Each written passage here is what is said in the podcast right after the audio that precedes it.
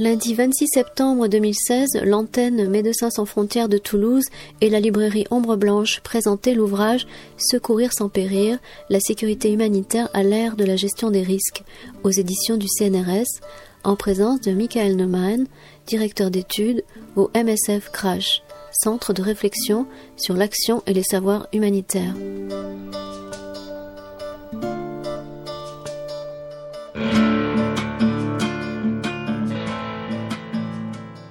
Quelques retardataires nous rejoindront, mais je vous propose qu'on démarre cette soirée. Bienvenue à tous. Je commencerai par adresser mes remerciements à toute l'équipe de la librairie Ombre Blanche qui nous accueille euh, ce soir pour euh, cette conférence donc autour du livre du Crash, représenté ce soir par Michael Neumann, qui est directeur d'études au Crash, Fondation MSF.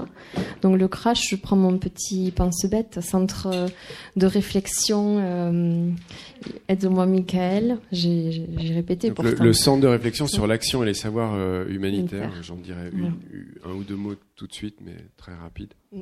Tu peux. Maintenant? Oui. Bah, très bien. Euh, donc le Crash est une, euh, une, unité, un petit département à, MSF à Paris, euh, qui est chargé de contribuer à la réflexion sur les pratiques humanitaires. Donc on mène des missions de recherche, de réflexion, de formation, de conseils auprès de la direction des opérations, de la direction générale, sur les positionnements opérationnels et publics. Donc on aide MSF à travailler. L'originalité du crash, c'est que euh, en fait, c'est un think tank de réflexion critique hébergé par l'institution euh, qu'il est censé donc observer.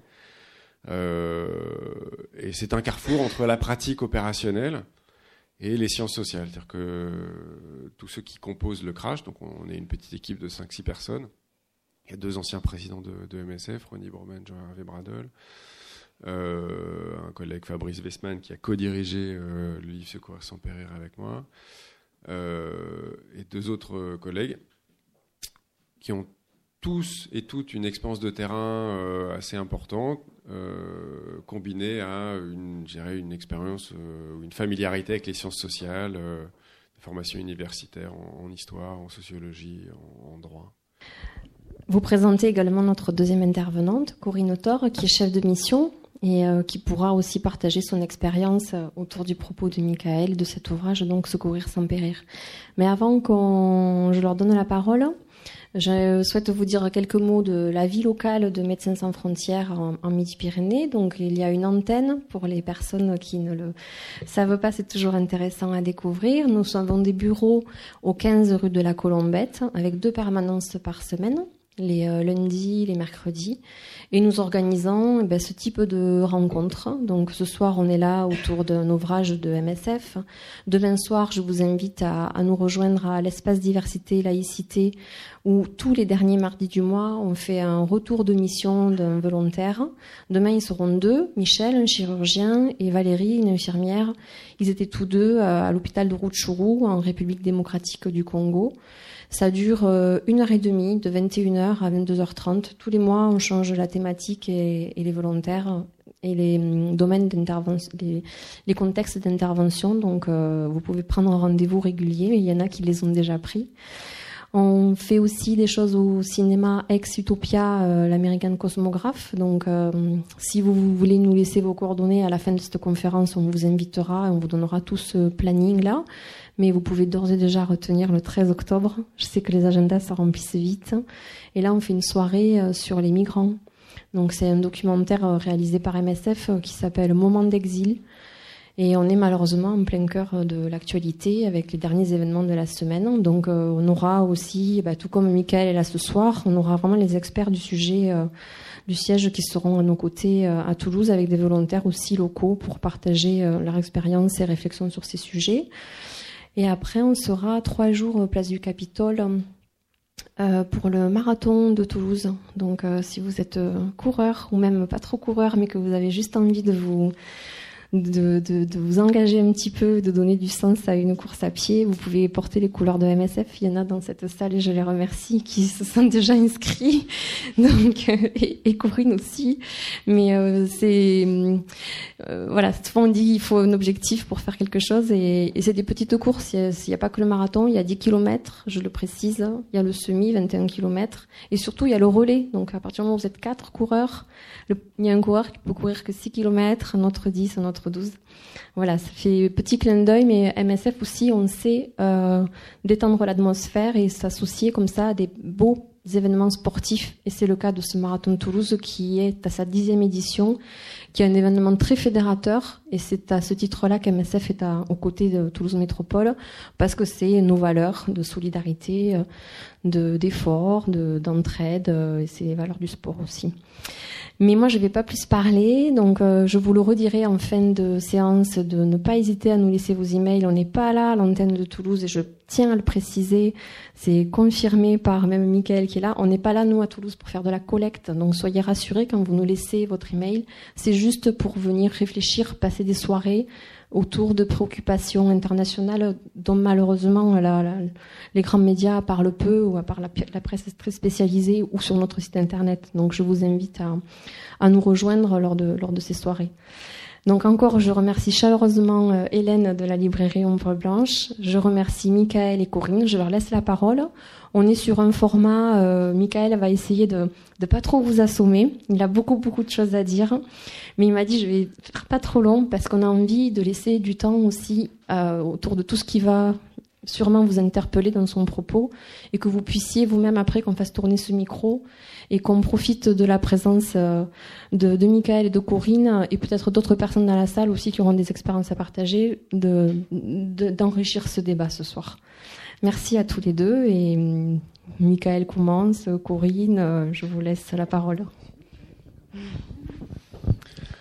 Bah, bonsoir à tous de nouveau. Euh, à mon tour de remercier euh, la librairie et, l'antenne parce que c'est la deuxième fois que je suis accueilli à, à Ombre Blanche dans le cadre d'un livre écrit pour le Crash MSF. La première fois, c'était il y a 4-5 ans. Pour un livre qui portait sur les négociations humanitaires et les compromis. Et celui-là, ce livre sur la sécurité, on est un petit peu le prolongement. On, on y reviendra. Et puis je suis revenu euh, au, moins une fois à Toulouse en septembre dernier, je crois. C'était non, en février. Euh, dans le cadre d'une conférence, donc euh, d'une de ces d'un de ces événements publics euh, organisés par par l'antenne, consacré aux, aux réfugiés syriens euh, à l'espace laïcité justement et c'était vraiment très chouette. Donc en tout cas c'est vrai que l'antenne de Toulouse est, hyper dynamique, c'est toujours agréable de, venir ici. Euh, donc là, je suis venu discuter un peu avec vous euh, donc de ce dernier livre qui, est sorti en, mars dernier aux, éditions du, CNRS, consacré à la, sécurité euh, des humanitaires. Et en fait, il est moins consacré à la sécurité des humanitaires qu'à la gestion de la sécurité des humanitaires. Je reviendrai, euh, on aura le temps de revenir un peu sur cette distinction, qui est plus une nuance qu'une distinction, mais qui vaut la peine d'être précisée quand même. Euh, ce livre, on l'a entrepris, on a entrepris de l'écrire bien avant. Je dirais que la sécurité des humanitaires, et euh, en particulier du fait des bombardements qu'ont connus les hôpitaux dans les conflits syriens, yéménites et afghans, euh, fasse la, une des journaux. On l'a entrepris bien avant, évidemment. Euh, donc ce livre n'est pas une réaction au bombardement d'hôpitaux, euh, même s'il peut nous aider à, penser, à réfléchir à ces événements. ce livre dont on a commencé à, la, réflexion en 2012-2013 et la rédaction il y a peut-être un an et demi, il est euh, le, le résultat d'une inquiétude, euh, de plusieurs inquiétudes de, de à, à, MSF. La première inquiétude, eh ben, elle, est, euh, elle concerne le contexte, hein, la, ce que beaucoup appelaient déjà ou la détérioration des conditions de travail pour les humanitaires, une réduction de l'espace de travail, un moindre respect pour les principes humanitaires qui ferait de nous des cibles euh, qui ferait que l'activité humanitaire serait euh, particulièrement dangereuse. euh, est non seulement dangereuse, mais qu'elle serait plus dangereuse qu'avant, et que euh, de ce fait-là, cette réalité appelle à une réaction, une professionnalisation, une plus grande rigueur dans le, traitement de la, question de la sécurité.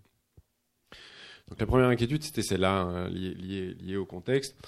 De fait, à MSF, on, est habitué des incidents de sécurité. Et si on se resitue en, 2011, 2012, 2012, au moment où on a commencé au crash à se voir solliciter sur les questions de sécurité, euh, eh bien, on sortait d'un épisode de, enfin, on venait de connaître un épisode de kidnapping euh, de collègues en, euh, en Somalie, des collègues espagnols.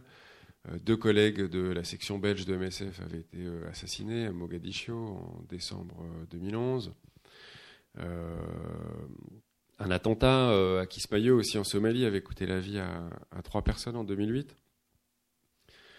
Et puis euh, la menace de kidnapping euh, dans les euh, pays du Sahel, dans les pays du Moyen-Orient, se faisait de plus en plus pressante du fait de la pression des groupes djihadistes transnationaux et de la valeur marchande accrue des otages occidentaux. Donc cette réalité-là, elle justifiait effectivement un certain nombre d'inquiétudes. Et le fait qu'on se pose des questions sur le contexte et notre réaction, la réaction de l'institution par rapport à cette situation-là. Et puis ces questions-là, on n'était pas évidemment les seuls à se les poser. Et euh, ce qu'on observait dans le milieu de l'aide depuis euh, déjà quelques années, c'était le développement d'une expertise en matière de sécurité humanitaire. Le recrutement de consultants, le recrutement d'experts, euh, la mise en place de formations dédiées à la sécurité que pour les dirigeants de MSF, c'était pas la bonne solution, mais que euh, la pression sociale était telle, la pression de l'environnement, la pression euh, des volontaires eux-mêmes, la pression des conseils d'administration était telle qu'il aurait été difficile de faire comme si cette pression et ces éléments-là n'existaient pas.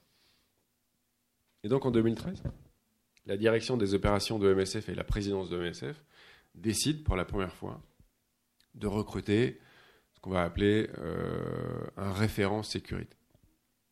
Euh, Security Focal Point euh, en anglais.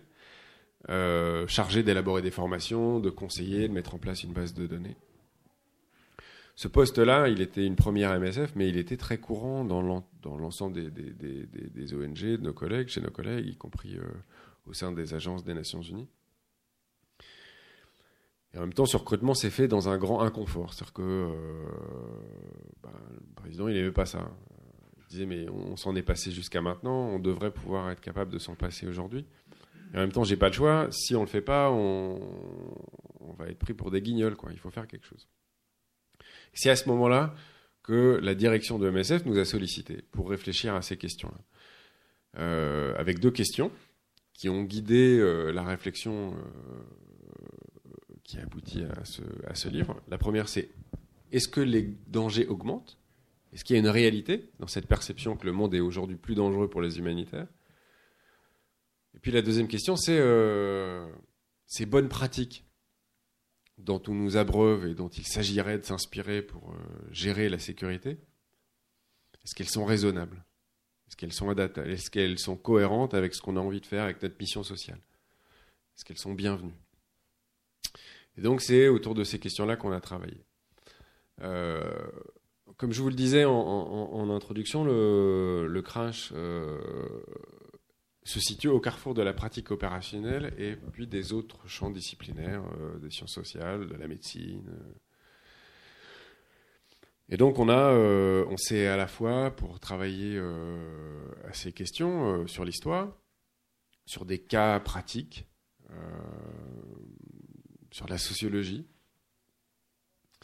Et donc on a découpé le, livre, vous le verrez, euh, en, trois. Le premier euh, est consacré à l'histoire.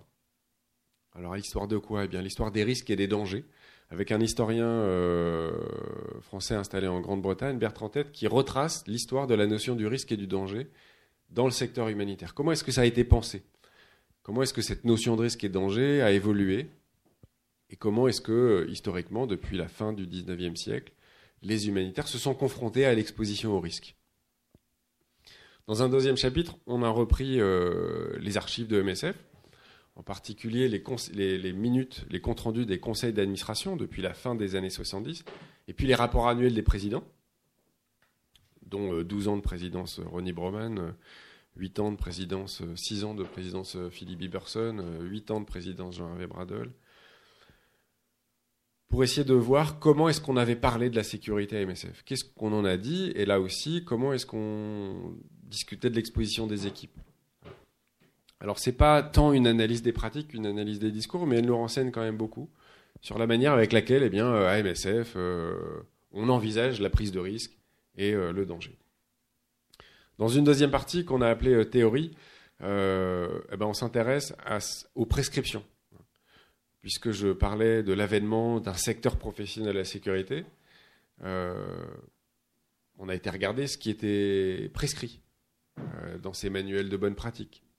Comment est envisagée la question de la sécurité? Qu'est-ce qu'on nous demande de faire bien? Et puis on a regardé aussi les discours euh, sur les risques, sur l'augmentation des dangers, les statistiques.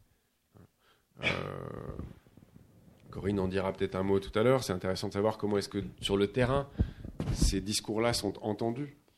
Mais très régulièrement, on continue aujourd'hui encore à être abreuvé de discours nous expliquant que le monde est plus dangereux aujourd'hui parce qu'il y a plus d'incidents, etc. On est allé regarder et on s'est livré à une, je dirais, une, critique euh, assez cinglante des, statistiques. J'en reviendrai un petit peu tout à l'heure. Euh, avec des outils épidémiologiques hein, euh, notamment. Et puis la troisième partie du livre, elle est consacrée, comme c'est le principe dans les livres du crash, à des études de cas. Donc on regarde des situations. Là, en l'occurrence, il y en a 3-4 qui sont étudiées. Euh, la Syrie, la Centrafrique, euh, un petit chapitre consacré au Yémen, et puis le cas d'un kidnapping, d'un enlèvement, euh, d'un collègue hollandais enlevé en, 2002 au Daghestan. alors pourquoi un cas si ancien? Alors qu'on a eu des kidnappings quasiment très régulièrement depuis, depuis ces dernières années Parce que c'est très compliqué de parler du kidnapping, que c'est très sensible, on n'a pas le droit de parler du kidnapping, on n'a pas le droit de parler des conditions de libération des collègues. Et que la seule manière de traiter du kidnapping, c'était de traiter un kidnapping ancien, qui non seulement était ancien, mais dont finalement tous les tenants et les aboutissants avaient été euh, en partie déjà traités, soit par des livres publiés par la personne enlevée elle-même ou un journaliste. Et en l'occurrence, le kidnapping d'Ariane a été à ce point-là euh, intéressant qu'il a donné lieu à un procès donc public entre MSF et le gouvernement hollandais. Euh, ce dernier demandant à MSF le, remboursement partiel de la rançon qui avait servi à, libérer Ariane. Donc on revient un petit peu là-dessus. Euh, voilà, la RCA est traitée euh, dans le cadre d'un entretien avec la chef de mission en Centrafrique en 2014.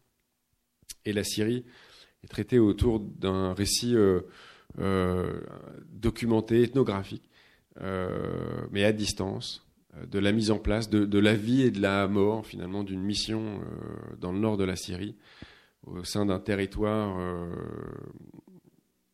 conquis en cours de route par l'État islamique. Voilà.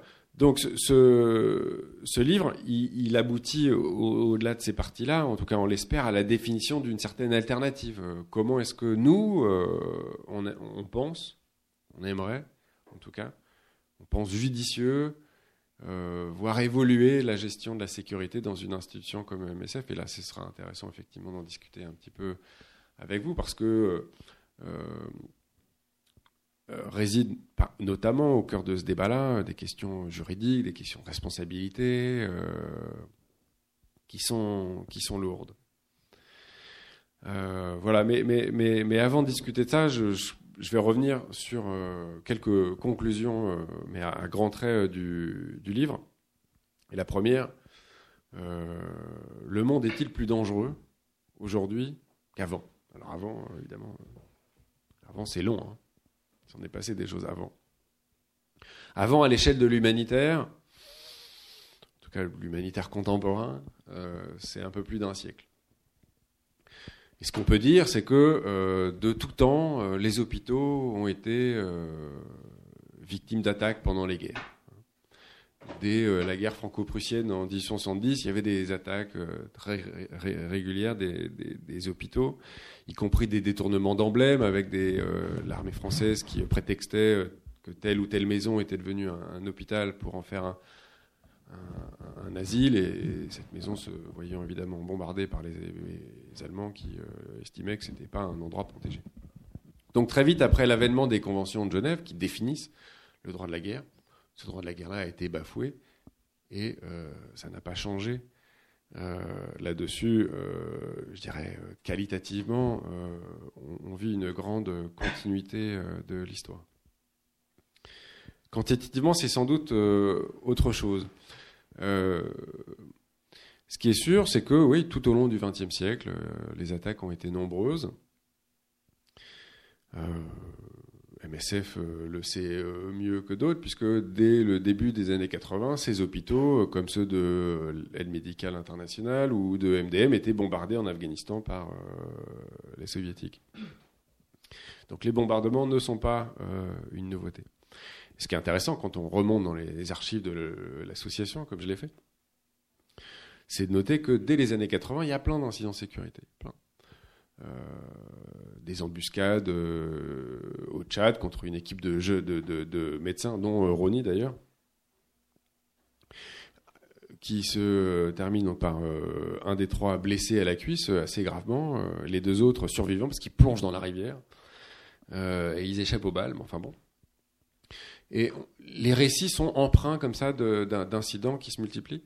Euh, mais ce qui est intéressant, c'est que souvent ils sont pas rapportés ou rapportés très, euh, tardivement pour euh, la bonne et simple raison que le siège il est loin, qu'il n'y a pas les moyens de communication pour informer Paris ou Bruxelles ou, Amsterdam et différents sièges de ESF et que du coup ça n'a pas beaucoup d'intérêt de discuter de sécurité en ces termes-là.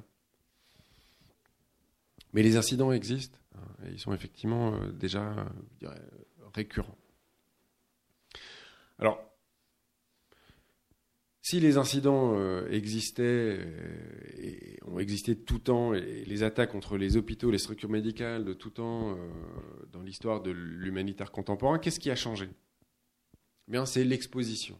C'est effectivement qu'en termes quantitatifs, il y a beaucoup plus d'incidents. Mais il y a aussi beaucoup, beaucoup, beaucoup plus de monde qui travaille dans le secteur de l'aide humanitaire aujourd'hui que c'était le cas il y a 10 ans, 15 ans, 20 ans, 30 ans. Aujourd'hui, c'est, euh, je sais pas, 20, 21 milliards de dollars dépensés chaque année dans le cadre des urgences. C'est 500 euh, 000 personnes qui travaillent dans le secteur à peu près. Évidemment, c'est un chiffre euh, grossier, mais le personnel d'MSF est passé en 15 ans de 10 000 à 35 000. Le personnel du PAM a connu une croissance euh, bien plus importante encore, le programme alimentaire mondial, euh, dont les, salariés ont, les effectifs ont été multipliés par 10 en 15 ans. Donc il y a du monde partout. donc mécaniquement, il y a une hausse, effectivement, euh, des incidents. Puis elle n'est pas seulement liée au, nombre de personnes présentes sur le terrain, cette hausse quantitative des incidents. Elle est aussi liée au caractère qualitatif de l'exposition. C'est-à-dire que récemment, disons ces 20 dernières années, l'humanitaire s'est beaucoup rapproché des zones de conflit, du cœur des conflits. Euh, dans les années 80, MSF travaillait essentiellement, à part euh, dans le cadre de quelques missions clandestines euh, ou semi-clandestines, euh, en transfrontalier, en Afghanistan, en Angola, en Érythrée, etc. Travaille beaucoup dans les camps de réfugiés, donc en périphérie des conflits, dans des zones plus calmes. Et cette aide-là s'est transformée. Elle s'est transformée à partir des années 90. Euh, non pas parce que le monde a subitement euh, changé, mais parce que dans le cadre de la fin de la guerre froide, appelons ça comme ça, la gestion des crises internationales s'est beaucoup appuyée sur l'humanitaire. Et euh, l'humanitaire a commencé à jouer un rôle important dans la gestion des crises internationales. Il a fallu se rapprocher des victimes, faire du containment, contenir les réfugiés à l'intérieur même des crises. L'humanitaire a beaucoup participé à ça, mais en comme conséquence, ça a eu un rapprochement des humanitaires des zones de conflit, qui a été aussi poussé par les bailleurs, les bailleurs de fonds, euh, les financeurs, etc. Euh, cet élément-là ne traduit pas euh, une diminution du respect des belligérants vis-à-vis des emblèmes de l'humanitaire, mais bien plus un choix, en tout cas conscient ou non des humanitaires, de se rapprocher des zones de conflit à une époque où euh, les financements étaient beaucoup plus importants, se multipliaient et ont permis un développement de cette industrie de l'aide telle qu'on la euh, connaît euh, aujourd'hui. alors, encore une fois, je reviens à ce que je disais tout à l'heure, il ne s'agit pas de dire que les dangers n'existent pas ou que rien n'est grave la réalité de la crise syrienne, je ne vous la décris pas. Euh, vous lisez les journaux, regardez la télé, Internet, ce que vous voulez. On voit les conséquences de ce conflit euh, sans limite aujourd'hui sur la population, et y compris sur euh, les structures médicales qui font l'objet de bombardements et d'attaques depuis le début du conflit, hein, depuis 2011, avec un soin constant et assez remarquable de la part du régime de Damas en particulier. Le Yémen aujourd'hui prend une route qui n'en est pas toujours très très loin, euh, avec des bombardements réguliers de la coalition sous commandement saoudien sur les hôpitaux yéménites, dont certains, mais pas tous, sont soutenus par MSF. Et puis il y a eu l'emblématique exemple de Kunduz en Afghanistan, hôpital MSF bombardé par les États-Unis, avec une participation non encore éclaircie de l'armée afghane il est difficile, il ne s'agit pas ici d'établir surtout pas une équivalence entre ces différents euh, contextes. Hein. L'Afghanistan, la Syrie, le Yémen sont bien des contextes différents qui obéissent à des logiques de guerre différentes. Mais euh, le fait est que ces 12 euh, derniers mois, on a beaucoup entendu parler de bombardements d'hôpitaux et que cette tentative d'examiner de manière un peu relative l'insécurité humanitaire ne doit pas oublier les phénomènes de violence extrême qu'on continue euh, à voir, des phénomènes de violence extrême, d'ailleurs qui ont, qui ont toujours caractérisé ces statistiques sur l'humanitaire. C'est-à-dire que toujours ces deux ou trois ou quatre situations qui euh, masquent finalement une grande stabilité. Euh, un coup, c'est l'Afghanistan et la Somalie qui génèrent le plus d'incidents. Cette année, clairement, le Yémen et la Syrie euh, vont prendre les devants. Parfois, c'est l'Irak. Euh, mais dans l'ensemble, en particulier si on regarde les taux d'homicide, l'incidence est plutôt en diminution. Euh, et on peut dire avec confiance que la profession humanitaire, elle est plutôt moins dangereuse que euh, la profession de pêcheur ou de bûcheron euh, ou d'ouvrier du bâtiment. C'est-à-dire que le taux de l'accidentologie, le taux d'accident est moins élevé dans notre profession que euh, chez nos voisins tous les jours. Voilà.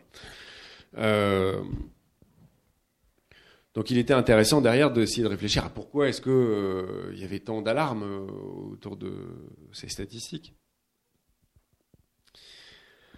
Il est difficile de ne pas y voir, euh, en partie au moins, la volonté d'un secteur professionnel en construction de se légitimer.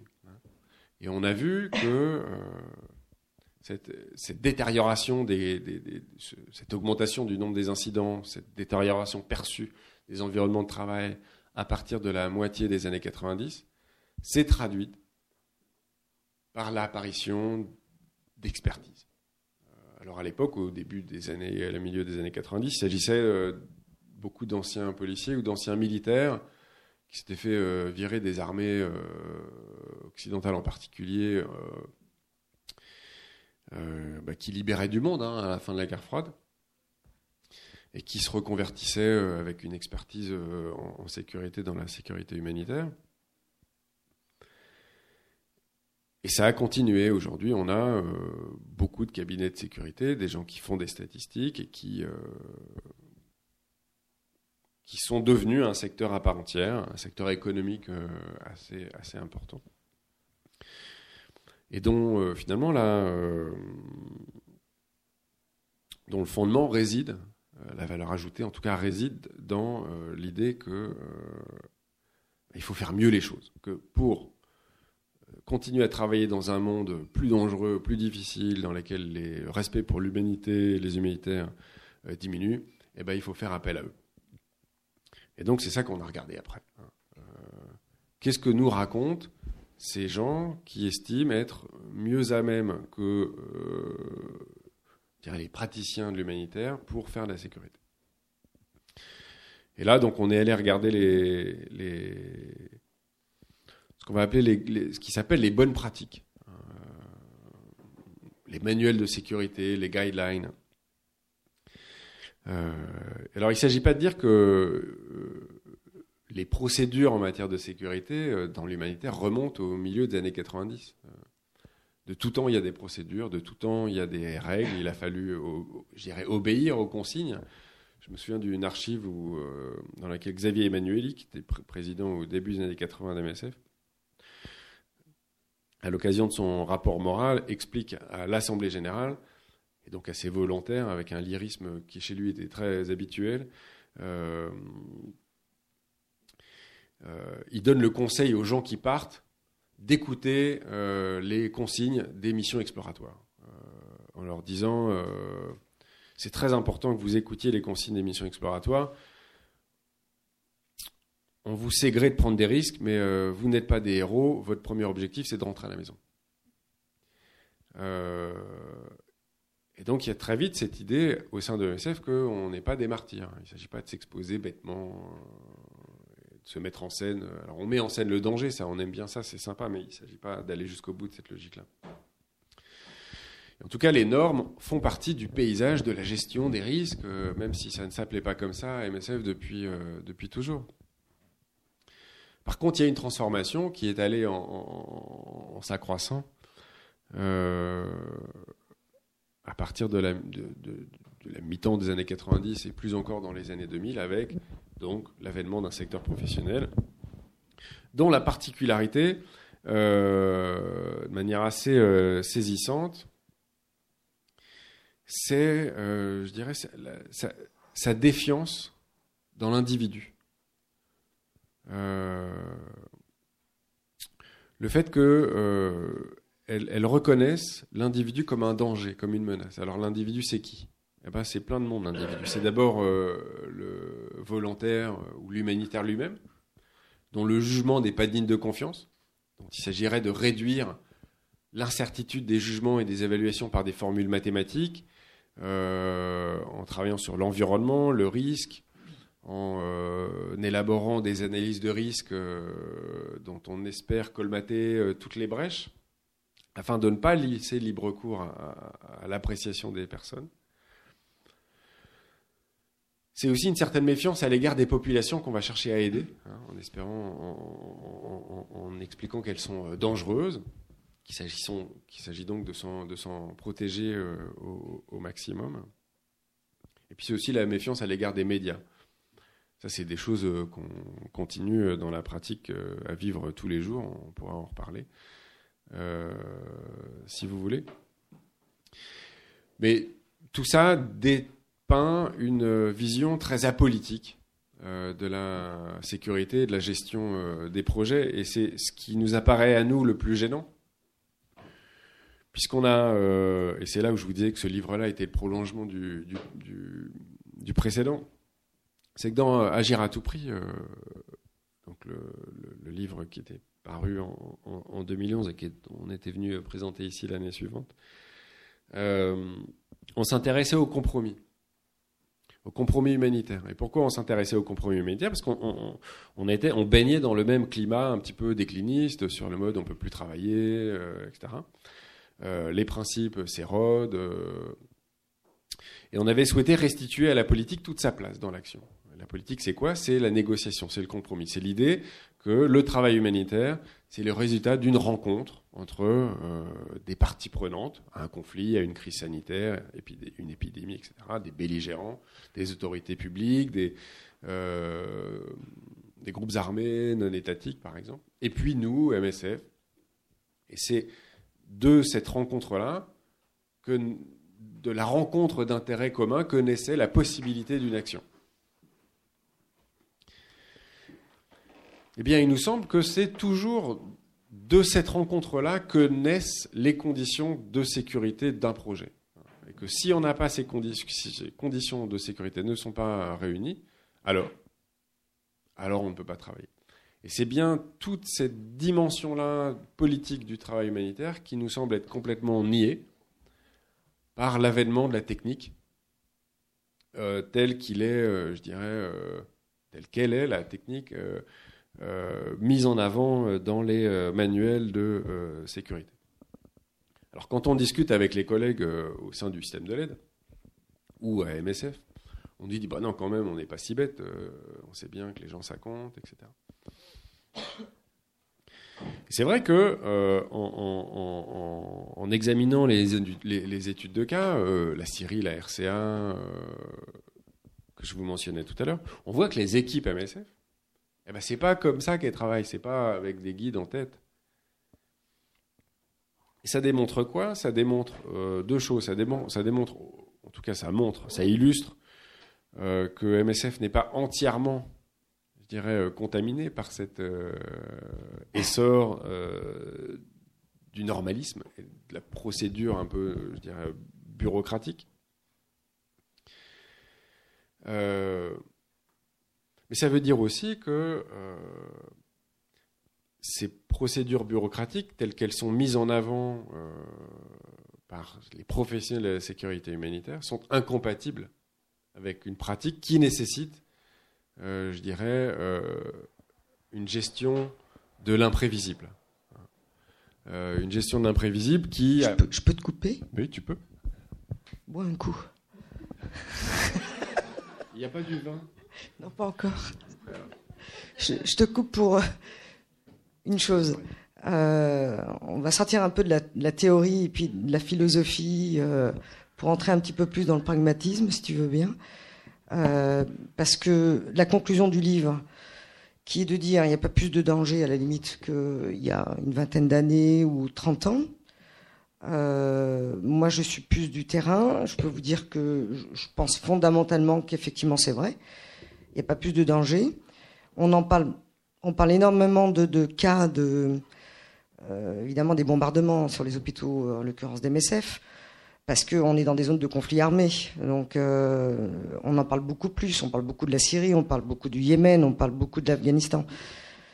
On ne parle pas beaucoup, euh, malheureusement, de, pays qui ne sont pas obligatoirement en conflit armé, mais où on trouve des situations d'attentats ou euh, de situations complètement euh, hallucinantes pour des gens comme nous qui vivons en Europe dans des conditions de vie plutôt très sympathiques. je vous donner un exemple. Haïti, l'urgence choléra en 2010, donc la même année que le tremblement de terre. en octobre 2010, MSF est intervenu sur la plus grosse urgence choléra.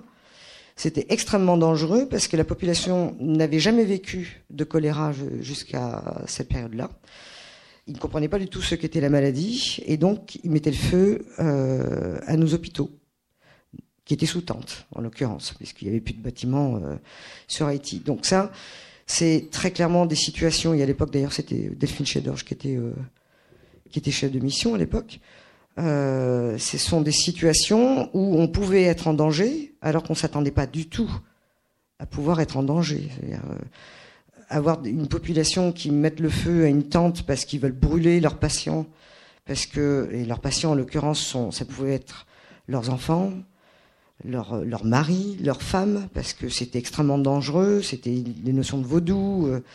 On a passé trois mois à être avec des, des speakers, des, des haut-parleurs, à essayer d'expliquer ce qu'était la maladie et de leur dire euh, venez dans nos hôpitaux, en trois jours vous êtes guéris. C'est pas dangereux. Donc on, arrive à des aberrations parfois où on a un petit peu de mal, surtout pour nos premières missions euh, au départ, parce que euh, c'est la première fois qu'ils arrivent et qu'ils travaillent chez MSF. Ça n'a pas été ton cas, mais des premières missions qui sont très enjouées, qui, qui, qui sont médecins en particulier. C'est particulièrement compliqué pour les médecins qui veulent beaucoup, beaucoup, euh, un maximum sauver euh, des patients. Et on va commencer à leur expliquer, vous ne bougez pas, vous ne sortez pas de là parce que, parce qu'en l'occurrence, vous risquez d'être agressé euh, sur la route pour aller à l'hôpital. euh. Donc, ce que je voulais simplement dire, c'est que on parle beaucoup de conflits armés. Et oui, c'est dangereux, et évidemment, et c'est le mandat des MSF d'aller travailler même dans ces zones-là.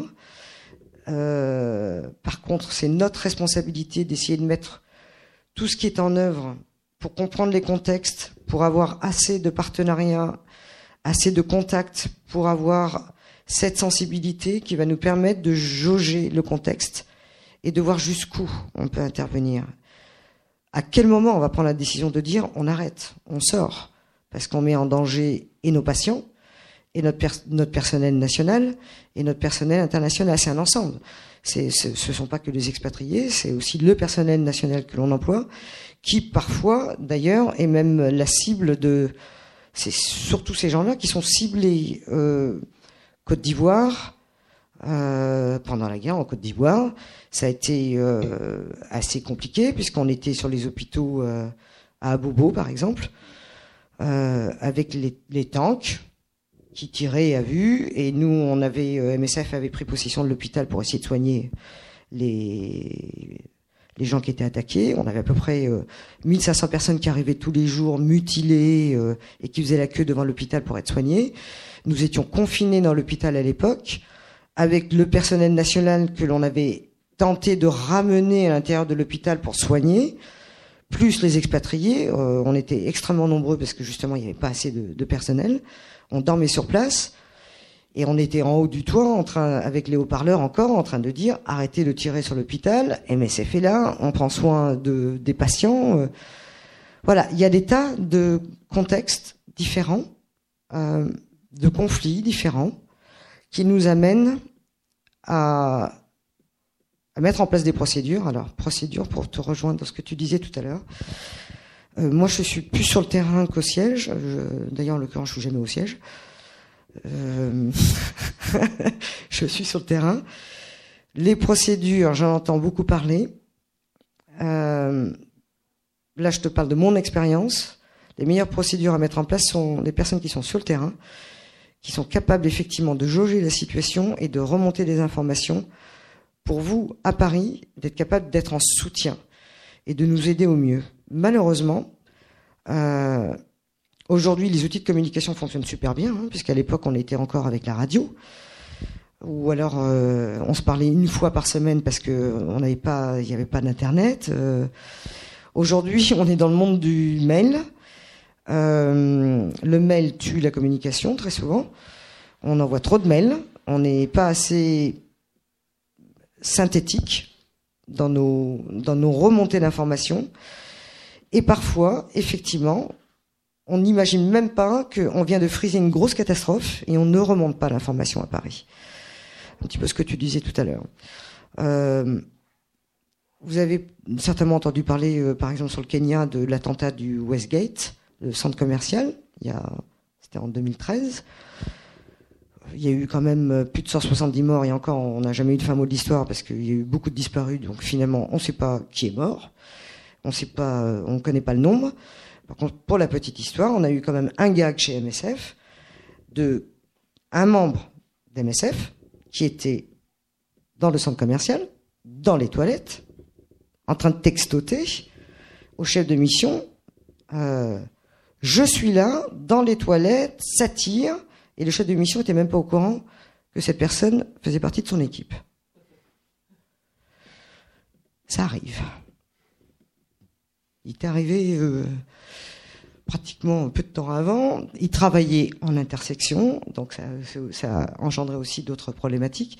Bon, on a des cas de figure où très clairement le rôle du chef de mission, le rôle du coordinateur projet, le rôle, euh, parce que vous connaissez pas évidemment comment fonctionnent toutes les cellules lorsque vous n'êtes pas euh, membre d'MSF, le rôle des responsables de, pays. Doivent être capables à un instant T d'avoir une communication extrêmement fluide, d'avoir un esprit d'analyse très clair et d'être capable d'identifier un incident mineur d'un incident majeur. Les incidents majeurs, il ne faut pas attendre qu'ils arrivent. Il faut être capable justement d'analyser le contexte et d'être à un moment donné en mesure de dire il il va y avoir des problèmes, il y a des problèmes qui vont arriver, et d'être capable d'anticiper ça en mettant en place des outils, on peut appeler ça des outils, mais en tout cas des procédures d'évacuation, des procédures d'alerte, des, des, hum, stocks disponibles si, si on se retrouve obligé d'être confiné quelque part.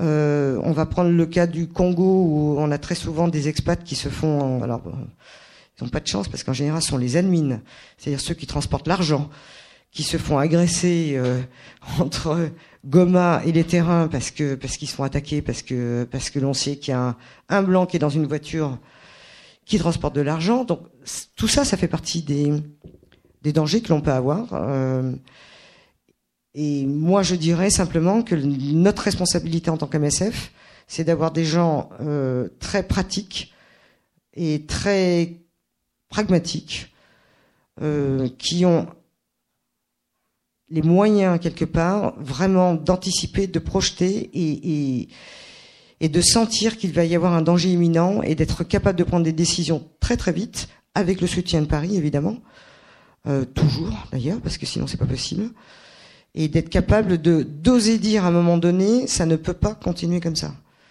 Ça ne peut pas continuer comme ça. La Syrie, c'est un exemple. Moi, je, je suis passé euh, très rapidement en Syrie. Je pense que même personne ne le sait chez MSF d'ailleurs à mon avis, parce qu'on m'a sorti d'un terrain pour aider, euh, à l'époque c'était en 2012, donc c'était au tout début, au moment des explos, euh, pour être capable justement d'analyser un petit peu les situations. Euh, on va très très vite, et je crois que malgré tout, on, fait un métier qui nous oblige à prendre, à prendre des risques, mais des risques mesurés. Et je voudrais simplement conclure, moi, sur le fait de dire, effectivement, je n'ai pas le sentiment que ça soit plus dangereux qu'avant. Euh, pour autant, ce qui est peut-être dangereux, c'est plutôt notre capacité à analyser les situations et être capable de prendre des décisions. Et ça, euh, entre Paris et les chefs de mission et les coordinateurs projets, c'est vraiment la clé, à mon avis, pour être capable de, de, de réagir très très vite. Est-ce que tu es d'accord à ce que je viens de dire? Je, je, peux reparler. Hein. Corinne a, a pris le micro à Michael, mais je crois que ça a contrebalancé aussi et ça nourrit euh, ce que tu nous as présenté. Mais euh, moi, je te propose, Michael, de continuer ou, ou, en, ou, aussi de prendre des questions sur tout ce que vous venez d'entendre. Euh, Est-ce que ça, c'est tout est clair? Est-ce que vous avez besoin euh, que Michael précise des choses. Enfin voilà, on peut faire euh, tourner le micro et en attendant, euh, comme j'ouvre un peu la discussion, Michael, peut-être que tu reprennes euh, et vos questions vont venir et faudra, faudra pas hésiter à lever la main et je viendrai vous donner le, micro.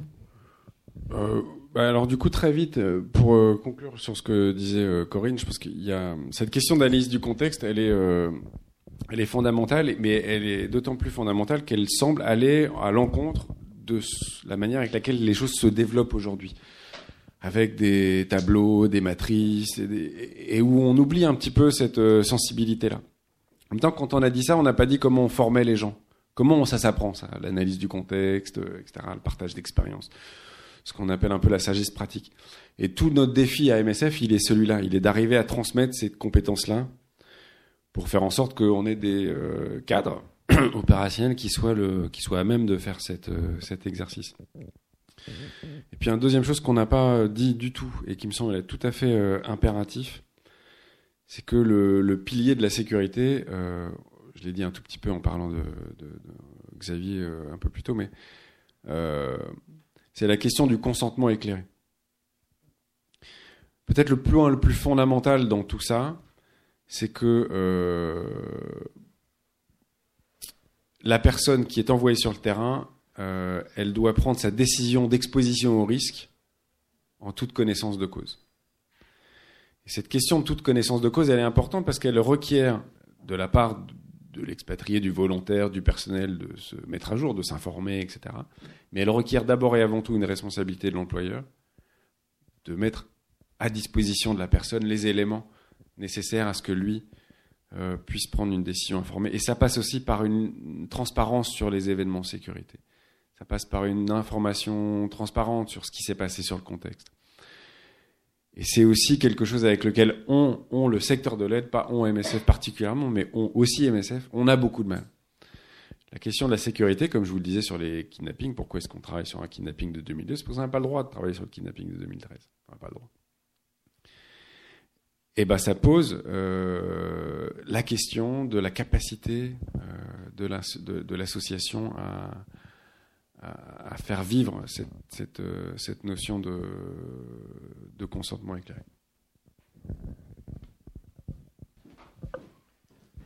Merci Michel Sauer. Euh, je suis chirurgien, j'ai fait déjà deux missions avec MSF et je voulais confirmer ce que vous étiez en train de dire sur le fait qu'il faut se fonder sur des, réalités et pas trop fantasmer. Euh, vous savez que chaque année, euh, les requins tuent 5 à 6 personnes.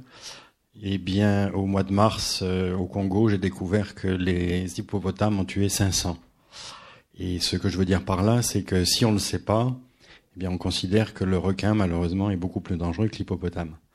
Donc votre travail, j'ai acheté votre livre. Je vous remercie beaucoup pour ce que vous avez écrit dedans, parce que vous montrez justement que il faut pas simplement euh, réfléchir en dehors du contexte. Il faut analyser les chiffres, il faut euh, faire une recherche.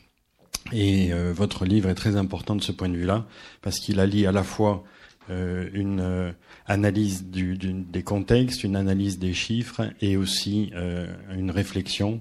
Et il fournit également des exemples. Et de ce point de vue-là, moi j'ai trouvé votre livre passionnant. Et effectivement, euh, c'est tout à fait euh, essentiel d'aborder les choses comme vous les avez fait, comme vous l'avez fait dans votre livre. Je vous remercie. Donc en fait, c'était pas une question, c'était une remarque et des, et des félicitations. C'était pour essayer de lancer le schmilblick. Mais, mais j'ai souvenir que Michel s'est précipité dès que les livres ont été euh, commandés par la librairie Ombre Blanche. Une question une question ou non, pas forcément une question, une remarque, une réaction, une contribution. Vous dites que vous, que vous ne pouvez pas travailler dessus, mais vous, vous ne pouvez pas publier, mais vous, vous, vous utilisez quand même ces expériences. Est-ce que vous n'avez pas le droit d'en parler aujourd'hui?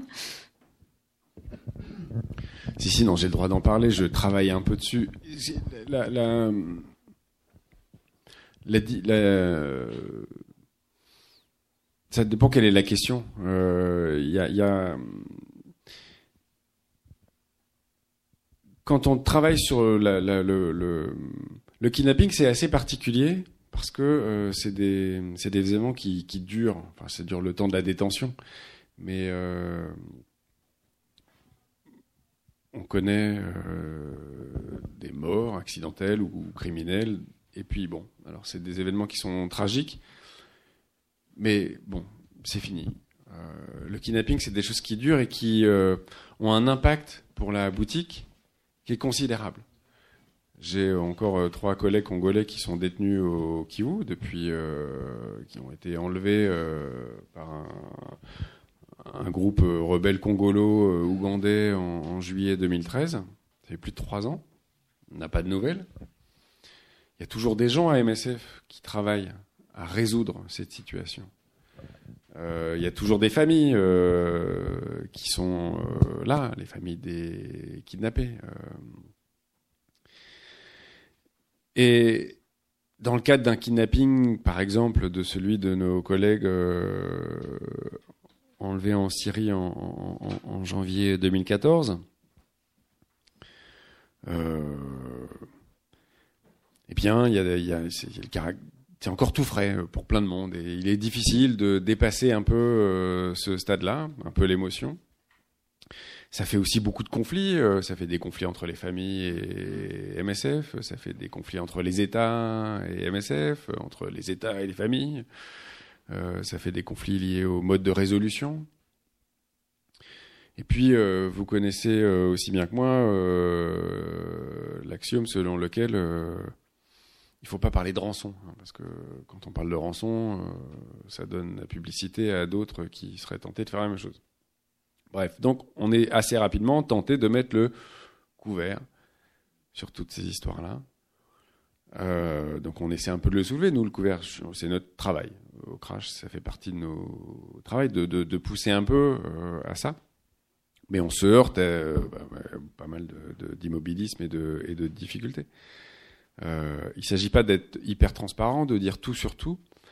Il s'agit d'en dire suffisamment pour que la boîte puisse progresser dans sa manière de faire, parce que si elle ne discute de rien, elle n'apprend rien.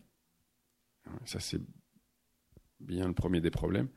Et ensuite, au niveau de l'individu, il y a cette question de consentement éclairé. C'est-à-dire que si on n'est pas capable de transmettre un petit peu d'informations sur je sais pas, un, un, un, viol dont a été victime euh, une volontaire, euh, et qu'on envoie un ou une volontaire juste après, euh, ça peut poser des problèmes. Voilà, donc il n'y a aucune question de qui, qui est vraiment. C'est pas simple à régler tout ça. Mais euh, ce qu'on appelle de nos voeux, c'est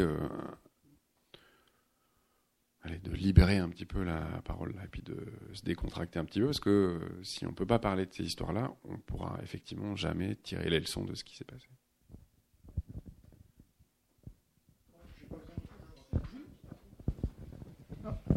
pour, être direct, parce que euh, vous dites il y a des problèmes de communication, de transparence, etc. Mais de quel, euh, de quel bord? Qui fait obstacle à la transparence de ces informations-là Parce que moi j'ai un peu l'impression qu'aujourd'hui, à chaque fois qu'on parle d'un problème, la sécurité, mais dans la société, il y en a plein. Dans l'humanitaire, comme d'ailleurs dans, dans, dans l'économie globale, la société, le sociétal, euh, on s'intéresse plus à traiter les conséquences qu'à s'attaquer aux causes. Donc là, vous parlez par exemple de, de je dirais, de, de non-transparence. Mais qui est à la source de ce, de cette, euh, de ce manque de, de communication, d'information? C'est chez vous C'est euh, au niveau du gouvernement C'est euh, où se situent les, les freins, les barrages? Il y a plusieurs niveaux. Je vais passer le micro à Corinne, voir un peu ce qu'elle en pense. Moi, le, le je vais repartir d'un peu plus haut. Ce qui est intéressant, par exemple, quand on, parce qu'on démarrait là-dessus tout à l'heure, on parlait des bombardements d'hôpitaux. Alors tout le monde lance des organisations comme le CICR, MSF, ACF et d'autres lancent des campagnes. C'est euh, protéger les travailleurs militaires, c'est soins de santé en danger, c'est euh, not a target, pas une cible. Ça c'est un hashtag Twitter lancé par MSF il y a quelques mois où tout est mis sur le même. Alors, donc, on a euh, les bombardements en Syrie, les bombardements au Yémen, les bombardements en Afghanistan. La réponse à ça de la part de MSF ou de ACF ou d'autres, ou des Nations Unies, c'est de dire on n'est pas des cibles. Oui, d'accord, on n'est pas des cibles. Mais en quoi ça nous aide à comprendre ce qui s'est passé, à comprendre les raisons qui font qu'on était là, qu'on est à travailler, à comprendre les raisons qui font que peut-être à un moment il y a des facteurs aggravants de l'exposition. Euh, et on entretient un rideau de fumée comme ça euh, qui est euh, néfaste. Qui, qui ont... Oui, j'arrive, j'arrive. Voilà, c'est ça. Non, non, mais il y a une dynamique à l'œuvre qui est en partie celle de la protection de l'institution. Euh, il n'y a pas de main invisible. Je ne crois pas qu'il y ait de conspirationnisme ou de complotisme visant à nier le rôle des individus. Ou... Par contre, il y a une tendance lourde, mais qui est celle de la société, euh, hein, euh de, vouloir limiter au maximum le, risque réputationnel, de, vouloir se mettre des parapluies partout. Et, quand on prive les gens d'informations, on les prive d'arguments. Euh, et donc on va mettre le, encore une fois, on va mettre le couvert. Alors le on, c'est euh, les conseils d'administration, euh, les dirigeants, les assurances, les conseillers. Voilà, euh, c'est aussi euh, à l'échelle d'un terrain au Yémen. Moi, je me souviens, en 2013, j'ai passé quelques semaines à faire une, enquête destinée à travailler sur l'exposition au risque du personnel médical. Mais c'est des situations que tous les responsables opérationnels de terrain ont connues. C'est-à-dire que euh, on a des euh, responsables, des coordinateurs de projet qui décident sciemment de pas notifier un incident parce que euh, ils ont, parce qu'ils n'ont pas envie de se prendre une remarque ou parce qu'ils n'ont pas envie qu'on leur dise quoi faire, parce qu'ils ont des responsables de programme avec lesquels ils n'ont pas très envie de discuter, ou au contraire ils ont envie d'alerter un petit peu sur la situation un peu trop là, et puis du coup, dès qu'il va y avoir un moindre truc, ils vont balancer des infos pour dire que vraiment la situation est catastrophique. Bon. Donc euh, chacun joue un peu avec ses paramètres, euh, mais de fait, sur la... il y a des euh, secteurs comme celui du kidnapping où la consigne très claire de la part des assurances, des experts, des gouvernements, etc., c'est on n'en parle pas. Et donc, cette règle, à force d'être répétée, elle n'est pas plus vraie, mais euh, ça devient une doctrine. Et c'est bien cette doctrine-là qu'on essaie de remettre en cause. Euh, je crois qu'effectivement, bon, problème de communication, de transparence ou de non-transparence, euh, il n'y a pas des choix vraiment très clairs, à part cette notion de kidnapping, où effectivement chez MSF, on n'en parle pas et je peux vous dire que même euh, sur le terrain, ça pose problème parce qu'on aimerait bien savoir ce qui se passe. Euh, clairement, hein, les, collègues euh, en RDC, depuis trois ans, on, aimerait, on aurait envie de dire bon, pourquoi vous en parlez, vous nous en parlez pas plus, même nous en interne. Donc c'est un sujet un peu déjà qui, débat hein, chez MSF sur la partie kidnapping. Pour autant, moi, je peux vous donner un exemple concret de quelqu'un qui a été kidnappé euh, qui n'était pas un membre d'MSF, euh, au Kenya, qui s'est fait kidnapper, c'était un membre des Nations Unies, euh, qui s'est fait kidnapper dans un campagne où MSF avait du personnel qui dormait, kidnappé à la porte du campagne. Et là, on a entendu parler très très vite, parce que, en l'occurrence, c'était moi qui habitais dans le campagne. Et Et j'ai remonté l'information immédiatement parce que ce qui s'est posé comme problème, c'est, ça a été de me dire à ce moment-là, mais au fait, si j'ai quelqu'un de mon équipe qui se fait kidnapper, je fais quoi? Clairement, je fais quoi? Donc ça a interpellé et du coup on a ouvert le débat pour essayer de mettre des procédures en place un peu plus ficelées parce qu'on n'était pas prêt. On n'était pas prêt. Euh, il y a des problèmes de communication ou d'interprétation du, risque euh, comme on le disait, c'est-à-dire qu'en gros, vous allez avoir un coordinateur projet qui va estimer que ça, bon, c'est pas grave, donc on remonte pas l'information. Pour autant, il y a peut-être un des staffs qui pourrait penser que bah, c'était super grave, euh, grave, et ça peut dégénérer. Hein, ça peut dégénérer en engueulade, euh, engueulade classique entre équipes. on a eu un cas au Sud-Soudan, dans un camp de réfugiés à Yida où il y a eu une attaque, pas contre MSF, mais entre les réfugiés euh, qui venaient du Nord-Soudan et puis euh, les Dinka. Et, malheureusement, le candidat s'est retrouvé au milieu des, feux, des tirs. Sauf qu'on était là, on était les seuls à devoir euh, avoir ce devoir de soins auprès de cette population. Et on a un personnel, une personne parmi le staff international qui n'a pas voulu respecter les instructions du coordinateur projet et qui a, qui, avait peur, très clairement. Il a, il a eu peur, il a paniqué, il a mis en danger pratiquement tout le monde pendant deux heures parce qu'il a fallu, à la limite à un moment donné, le saisir et l'emmener de force sous sa tente pour qu'il arrête de hurler au milieu de, de, l'hôpital et de faire euh, en fait de faire peur à tout le monde quoi. Ça a été donc il y a des moments, on, on préfère ne pas dire les choses. En tout cas, on communique ce qui est important de communiquer pour essayer de garder une harmonie et puis un esprit d'équipe et puis que les gens ne, ne, paniquent pas parce que euh, vous avez des premières missions euh, qui arrivent, qui se retrouvent, qui ne sont pas du tout préparées, qui se retrouvent dans une zone de conflit comme ça, avec des tirs de tous les côtés. S'ils font pas confiance à leur coordinateur projet ou en leur chef de mission, je peux vous dire qu'il y a plus beaucoup de premières missions derrière. Hein. Euh, il faut qu'il y ait des procédures, il faut qu'il y ait un minimum de sang-froid.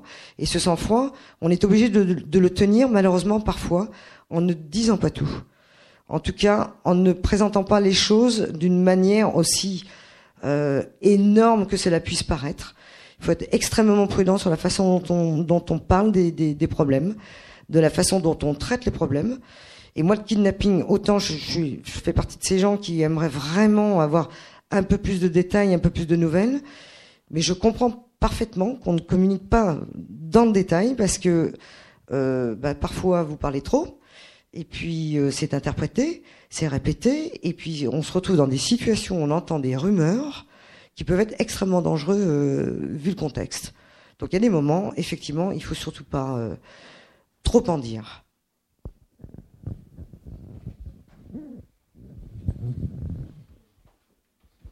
Merci. Euh, écoutez, euh, en vous entendant, je vais dire une chose qui probablement peut vous sortir, probablement peut vous choquer. Je suis pas médecin, je traite pas la santé comme vous la traitez, mais je suis psychologue.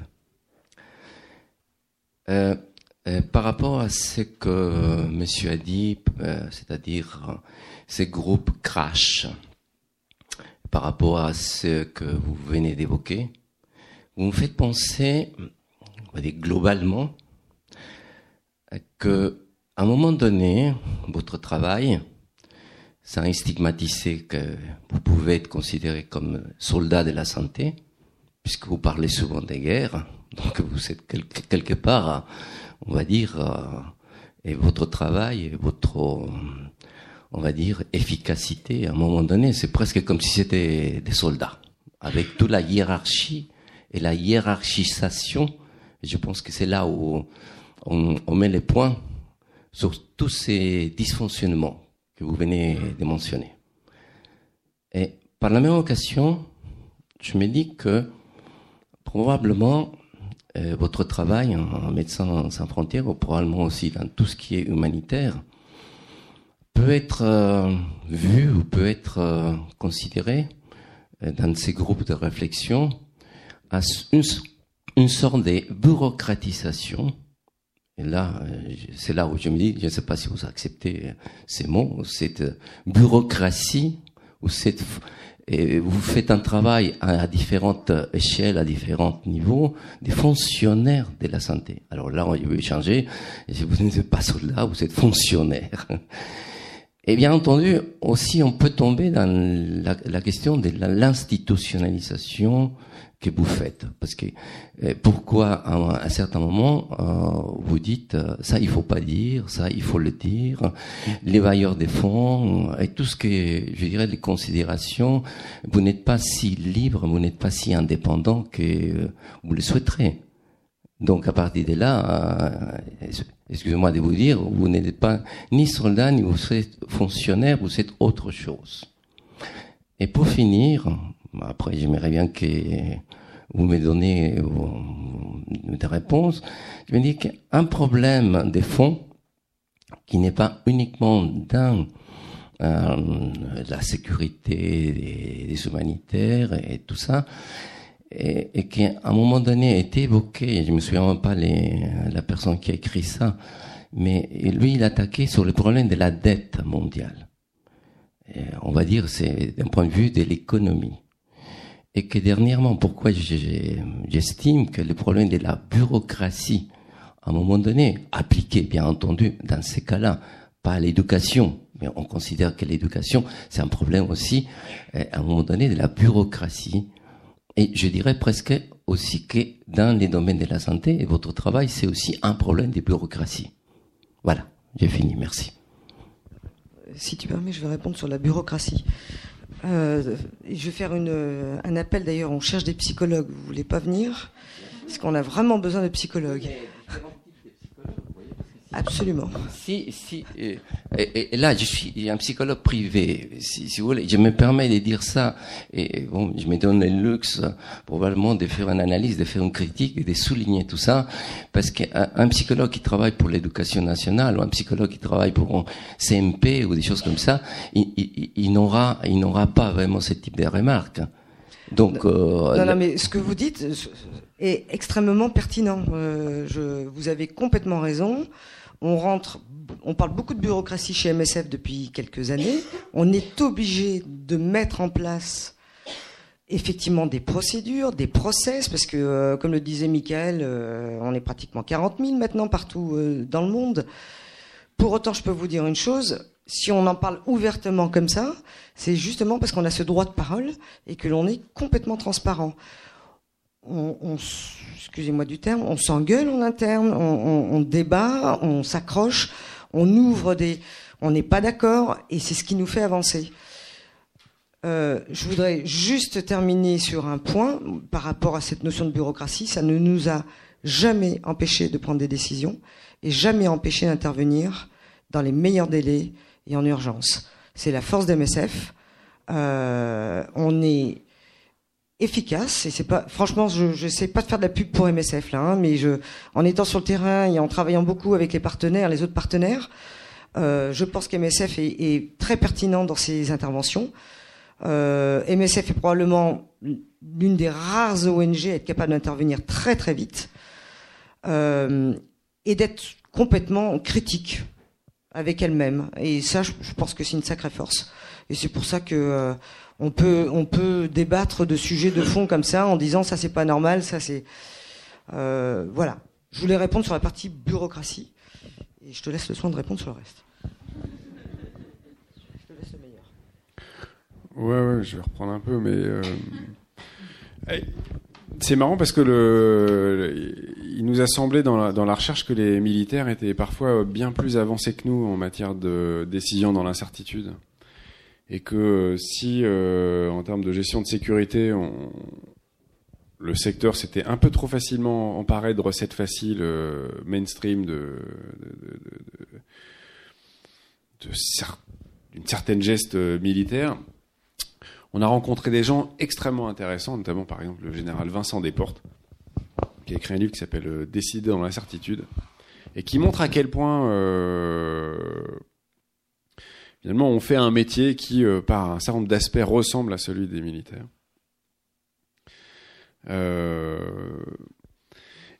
notamment parce que, alors il y a certes des différences absolument fondamentales, mais reste que euh, le raisonnement par matrice, euh, le poids de la bureaucratie, euh, sont des choses qui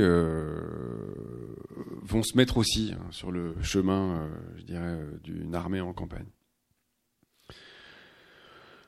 Alors oui, la bureaucratie, j'ai pas grand-chose à rajouter à ce que Corinne disait.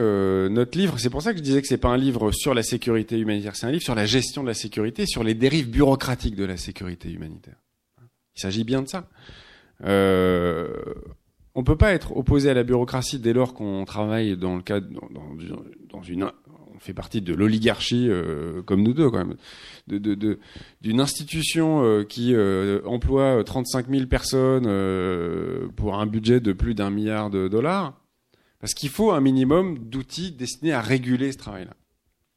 Par contre, il est absolument indispensable de garder un œil extrêmement critique au poids des procédures, euh, et là, je serais un peu moins optimiste que Corinne. Je pense qu'il y a un certain nombre de choses qui euh, sont très clairement euh, des freins aujourd'hui à l'action dans nos missions. Mais bon, en tout cas, l'important c'est que le dialogue existe, que les choses soient posées sur la table, pour que les remises en question et l'intelligence collective se, se, se, mettent en œuvre. Quoi. Voilà. Euh, je finirai juste par euh, un mot sur le crash, parce que le, évidemment, c'est assez pratique pour une institution de payer des gens pour critiquer l'institution. C'est ça, c'est l'évidence même. Euh, à quelles conditions ça fonctionne? Pour pas qu'on soit des alibis de la pensée ça fonctionne par l'autonomie et la dépendance. Alors, faut à la fois faire confiance au groupe et puis affirmer statutairement, comme c'est le cas, que, euh, bah, par exemple, les critiques, les publications du crash, les contributions écrites, orales du crash, elles ne soient validées par personne que par ceux qui la produisent en groupe collectivement. C'est-à-dire que notre façon de travailler, elle est de ne compter que sur notre petit groupe pour estimer que ce qu'on fait c'est correct et solide. Donc euh, on en rend des comptes finalement, on rend bien des comptes à notre conseil d'administration parce que sur euh, le type de travaux qu'on mène, etc. Mais on rend d'abord des comptes à notre petit groupe de sept personnes, auxquels s'ajoutent des, euh, universitaires euh, professionnels qui viennent bénévolement nous filer un coup de main méthodologique. Donc on a un anthropologue médecin, un anthropologue, une sociologue, un historien. Euh, et c'est au sein de ce groupe qu'on travaille sur le sérieux des travaux, des contributions, des conseils, etc. Et c'est pas euh, sur un système de validation. Euh. Mais la question reste. Hein, euh, on reste effectivement un think tank interne et ça vient pas sans question. On est forcément instrumentalisé par quelqu'un. La question, c'est de savoir par qui, dans quel but et jusqu'où. Voilà. Une fois qu'on a répondu correctement à ces questions-là, on peut effectivement travailler on joue, on joue un, on joue un rôle qui est de l'autre, mais on n'est pas décideur. Donc euh, après, on peut être au pouvoir, c'est ça la démocratie. Hein. Moi aussi, je peux juste pas être président parce que je suis pas médical, mais pour le reste, euh, je peux faire tout un tas de trucs. Hein. Et Corinne aussi. Je suis pas médical non plus. C'est pareil. Alors, il nous reste moins de 10 minutes. On va prendre les dernières questions. Euh, J'allais donner le micro juste là, et, et après, je, je vous le donne. Oui, euh, je sais bien que les situations euh, sont diverses et variées. Euh, ma question, c'est sur qui peut compter MSF en cas d'insécurité, alors selon les contextes. est-ce qu'en interne, vous, vous avez des structures en cas de conflit, est-ce qu'il y a une cellule qui peut venir en renfort de sécurité? Ou est-ce qu'on vous appuie sur les, instances locales, les gouvernements, quand vous pouvez leur faire confiance? Voilà. Après, j'imagine que les réponses sont aussi diverses que les contextes. Alors, euh, oui, oui, bien sûr, il y a des structures internes euh, en appui pour nous. Après, euh, tout dépend de la situation. S'il s'agit de, conflits armés, par exemple, donc là, on est à peu près certain qu'il y a beaucoup d'intervenants extérieurs, dont l'ONU, dont on peut faire appel éventuellement, si jamais il y a besoin de. En règle générale, on essaie de s'arranger pour, se faire évacuer uniquement par MSF. On n'aime pas trop aller demander l'aide euh, de, camions armés, par exemple, euh, de l'ONU. Euh, parce que ça, jette une, identification des MSF comme une, organisation humanitaire qui pourrait être armée ou voire même qui pourrait être ciblé parce qu'on est au milieu de gens justement qui sont armés. Donc euh, on n'aime pas trop ça. Pour autant, par moment, on n'a pas le choix. Euh, on a dû évacuer. Euh, moi, j'ai dû faire deux, trois évacuations avec l'aide du, du Haut Commissariat aux réfugiés, par exemple, du HCR. Euh, qui étaient avec des camions armés parce qu'on n'avait pas d'autre choix, on n'avait pas euh, la possibilité de sortir avec nos propres véhicules ou d'attendre un avion qui soit mobilisé par MSF. Mais on a aussi fait l'inverse. On a aussi aidé des gens du HCR à les évacuer parce que eux-mêmes n'avaient aucun moyen de se faire évacuer. Donc on a des partenaires, mais c'est en fait ce sont des quand je dis on a des partenaires, ça dépend des pays, ça dépend des contextes, ça dépend des connaissances que l'on a, des, effectivement des partenaires qui sont sur le terrain. Et surtout, on, se fait aider par nos, notre siège social euh, très souvent pour, euh, pour sortir de, situations comme ça. Non, juste une question, alors j'appelais technique, pragmatique. Est-ce que votre travail de réflexion a eu des conséquences euh, sur, je ne sais pas, une modification des contrats de travail, par exemple? On parlait tout à l'heure de l'augmentation des structures de MSF, 35 000 personnes, etc. Donc, je pense qu'ils signent pas mal de contrats de travail. Est-ce qu'il y a eu des incidences sur le contenu de ces contrats de travail, sur les nouveaux? Euh, La réponse est non. Euh, à cette dernière question. La question des alors euh, ça, ça, rejoint un peu la question du monsieur tout à l'heure là.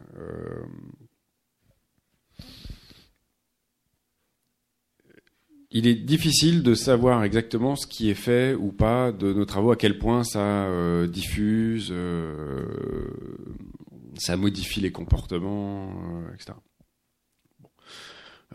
par exemple, on a notre dernier livre, c'était Agir à tout prix avec un point d'interrogation. Ça voulait dire qu'on s'interrogeait sur les conditions de l'action en se disant bien que il y avait des moments où il fallait pas intervenir. Et au sein du crash, par exemple, on est convaincu que il faut plus aujourd'hui travailler avec l'État islamique, qu'il faut plus travailler euh, en Somalie parce que euh, on n'a pas les garanties, parce que c'est question de convergence entre les intérêts, euh, elle n'est pas possible. Ben, on a malgré tout des tas de gens dans les instances dirigeantes qui pensent le contraire et qui font en sorte que ce soit possible. Donc on est dans, là dans la bataille politique en interne aussi pour faire avancer les choses. Très concrètement sur les contrats de travail ou, disons, euh, plus généralement, la, gestion de la sécurité. Les contrats de travail, quand moi j'ai commencé, en 99, faisait deux pages. Il y avait une page de contrat de travail et la, la charte, ça faisait deux pages. Maintenant, ils font dix pages. Donc il y a tout un tas de clauses qui ont été ajoutées par des avocats pour euh, blinder le truc. Le livre est paru en mars, le contrat il fait toujours 10 pages. Ça, il n'a pas changé. Par contre, ce qu'on a travaillé euh, avec la structure, avec MSF, depuis qu'on a, initié un peu cette réflexion sur la sécurité,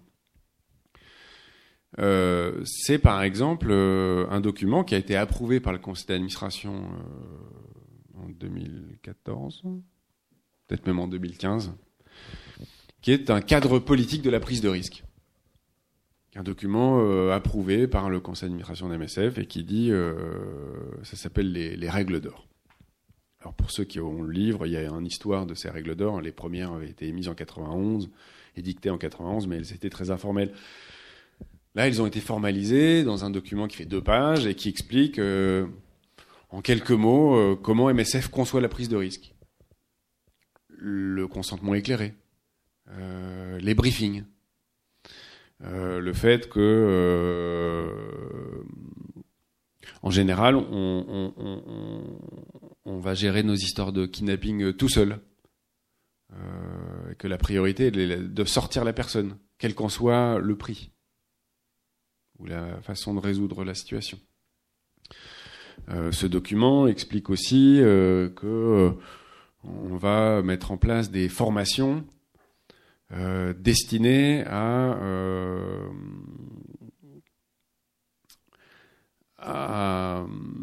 non, des, formations qui vont pas reposer sur la transmission d'outils, de procédures et de normes, mais euh, la transmission d'expérience. Donc ce document-là, il, il, est vivant, il va être amendable, enfin il va être amendé, etc. Mais il est, je dirais, un des éléments de preuve que il y a un travail de collaboration assez constructif qui s'est mis en place autour de la sécurité. Plus qu'avec le précédent d'ailleurs, pour des raisons qui regardent nous autant que la structure et les dirigeants. Mais en tout cas, on est dans un dialogue, euh, une espèce de didactique intéressante autour de la sécurité. Le livre là, c'est euh, une étape. Quand on sait un livre, on, sait, bien qu'on n'a pas terminé, que derrière, il y a des questions de dissémination, d'apprentissage.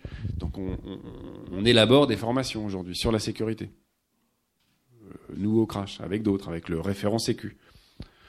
On s'était très clairement opposé à l'idée de la nomination, de la création de ce poste. On n'est toujours pas convaincu. Et en même temps, la personne rend des vrais services. Il y a un, intérêt à avoir quelqu'un qui, pour donner un complément de réponse à la question précédente, va rassembler des informations, va servir de miroir euh, aux événements. Alors pas forcément quand il y a des incidents critiques, euh, dramatiques, qui nécessitent une évacuation, mais d'avoir régulièrement des dialogues comme ça. Bah justement non, c'est un responsable opérationnel, c'est un ancien. Alors lui, il a une expérience de coordinateur projet. Le précédent avait une expérience de responsable de, de, de RP, de responsable programme. La différence aujourd'hui, entre MSF, toutes ces sections confondues, et euh, la quasi-intégralité des collègues, c'est que nos référents sécu sont tous, non seulement sont dans la ligne hiérarchique des opérations, donc ils ne sont pas détachés, ils ne sont pas décisionnaires sur les décisions opérationnelles, mais leur parcours, ils vont tous puiser dans l'expérience opérationnelle. C'est-à-dire que ils n'ont pas pas des profils sécu, c'est des profils opérationnels qui se sont intéressés à la sécurité du fait de leur fonction sur le terrain, et qui sont jugés par euh, la hiérarchie, par la direction des opérations, comme le, bon niveau de convergence entre les expertises sécu et, euh, et opérationnelles. Et ça, c'est une, une spécificité à laquelle MSF tient. Mais bon, ça ne veut pas dire que ça va tenir encore très longtemps, mais pour le moment, ça tient. Je pense que c'était la dernière question, donc on va conclure. Avant de, nous, vous lever, juste quelques informations encore. Déjà, je remercie euh, Michael et Corinne. J'espère que euh, ce débat vous a intéressé. Euh, on vous propose, euh, c'est le cas toujours à ombre blanche, pour les personnes qui le souhaitent, vous avez l'ouvrage qui est à la vente, euh, voilà, et Michael qui est là, si vous voulez faire une une dédicace. Euh, donc on, est encore là quelques quelques instants. Et après, vous rappelez, j'ai totalement oublié tout à l'heure, je vous parlais des quelques événements, euh, mais on, on, a une exposition en ce moment sur le Pakistan euh, voilà, donc Fabienne va m'aider. C'est euh, à l'espace diversité au 38 rue d'Aubusson. Ça a démarré le 5 septembre. Elle est jusqu'à vendredi. Elle sera décrochée. Donc pour les personnes qui ont prévu de nous rejoindre demain soir pour le fameux témoignage dont je parlais tout à l'heure, à 21h. Faut pas hésiter. On marque que c'est ouvert jusqu'à 18h30, mais c'est ouvert jusqu'à 20h, même au-delà quand il y a des conférences dans ce lieu.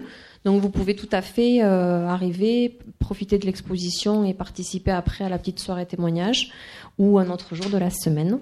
Donc vous rappelez 21h demain sur la République démocratique du Congo. Euh, avec Michel qui s'est exprimé tout à l'heure et, Nathalie. Et ensuite, voilà cette expo, euh, la soirée à l'American Cosmographe sur les migrants le 13 octobre.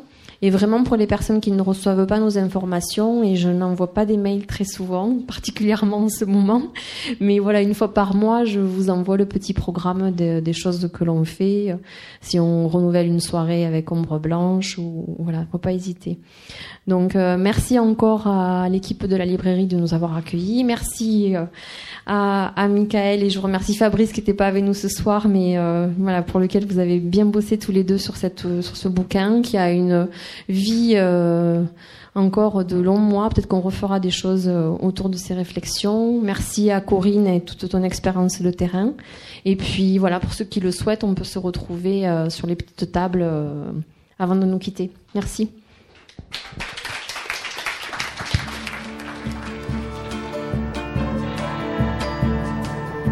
Vous venez d'écouter une rencontre avec l'antenne MSF de Toulouse pour la présentation du livre co-dirigé par Michael Neumann et Frédéric Weismann, Secourir sans périr, la sécurité humanitaire à l'ère de la gestion des risques, aux éditions du CNRS, le 26 septembre 2016 à la librairie Ombre Blanche.